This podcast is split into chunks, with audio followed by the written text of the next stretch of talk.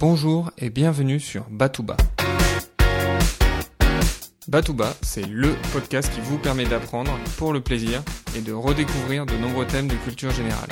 Je m'appelle Emmanuel, j'adore apprendre et je suis extrêmement enthousiaste à l'idée de partager mes connaissances et mes découvertes avec vous.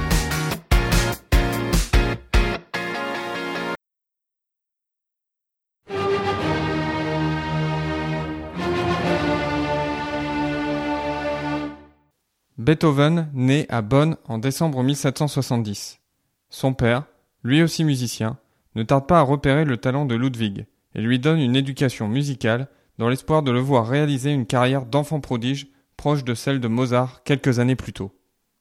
Mais le succès n'est pas au rendez-vous, et c'est seulement en se rendant à Vienne à partir de 1792 que tout va changer pour Beethoven. Il va en effet recevoir l'enseignement de Haydn et acquérir une certaine renommée en se produisant au piano et en composant ses premières œuvres majeures à la fin des années 1790. Néanmoins, Beethoven, qui est déjà réputé pour son caractère fougueux peu apprécié à Vienne, va commencer à s'isoler, ce qui lui vaut une réputation de misanthrope. Dans un testament qui ne sera découvert qu'après sa mort, Beethoven écrit Ô vous, homme qui pensez que je suis un être haineux, obstiné, misanthrope, ou qui me faites passer pour tel, comme vous êtes injuste, vous ignorez la raison secrète de ce qui vous paraît ainsi. Et en effet, Beethoven a découvert en 1796 qu'il devenait sourd. Néanmoins, sa surdité ne l'empêche pas de continuer à composer et d'être un précurseur du romantisme, ce qui est particulièrement visible à partir de la troisième symphonie composée entre 1803 et 1804. Les symphonies de Beethoven se distinguent notamment des symphonies classiques par leur durée. En effet, elles sont beaucoup plus longues, une cinquantaine de minutes par exemple pour la symphonie numéro 3, contre une dizaine pour les symphonies classiques. Pour l'anecdote, cette troisième symphonie était initialement dédiée à Napoléon. Mais quand Napoléon se proclame empereur de France en 1804, Beethoven s'écrie N'est-il donc, lui aussi, rien de plus qu'un homme ordinaire?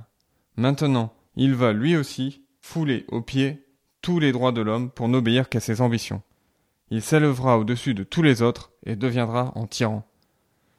Beethoven en arrache la page de titre de sa symphonie et la rebaptise Symphonie héroïque, composée pour célébrer le souvenir d'un grand homme. Beethoven est inspiré par les idéaux révolutionnaires de son époque. Les déceptions que Beethoven ressent sont à la hauteur des espoirs que ces idéaux suscitent. Vous avez pu entendre au tout début de l'épisode le thème extrêmement connu de la cinquième symphonie. À partir de ce thème simple, Beethoven bâtit un mouvement entier et l'amplifie jusqu'à l'extrême. On reconnaîtra ici l'influence de Haydn. À travers l'intensité de cette musique, on comprend bien pourquoi Beethoven est un précurseur du romantisme, dont la caractéristique est la volonté de susciter l'émotion.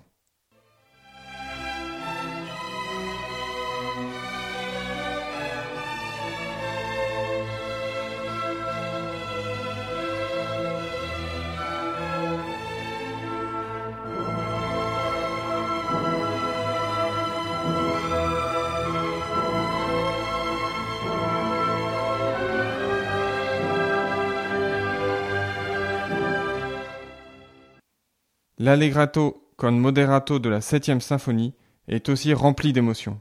Ce mouvement a notamment été utilisé dans le film Le discours d'un roi. Je vous invite à vous rendre sur batouba.com pour regarder la vidéo que je vous ai trouvée.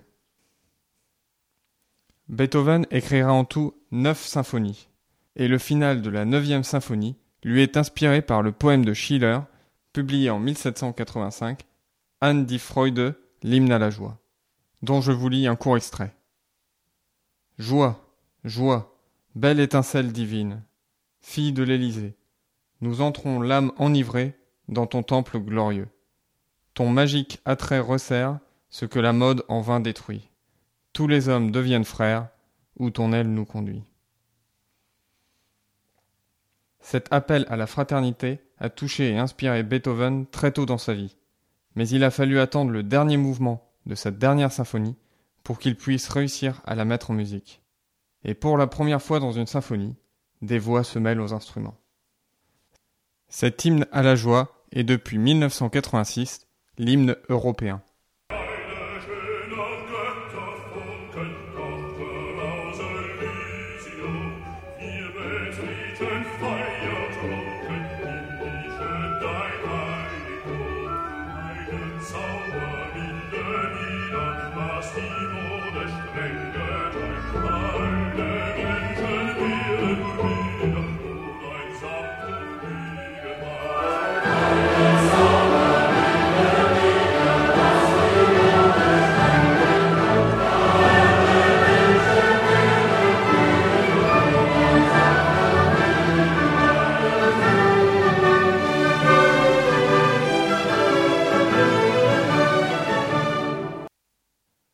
Présentation de cette neuvième symphonie en mai 1824 à Vienne, Beethoven tenait à donner le tempo, même si le concert était officiellement dirigé par Michael Umlauf.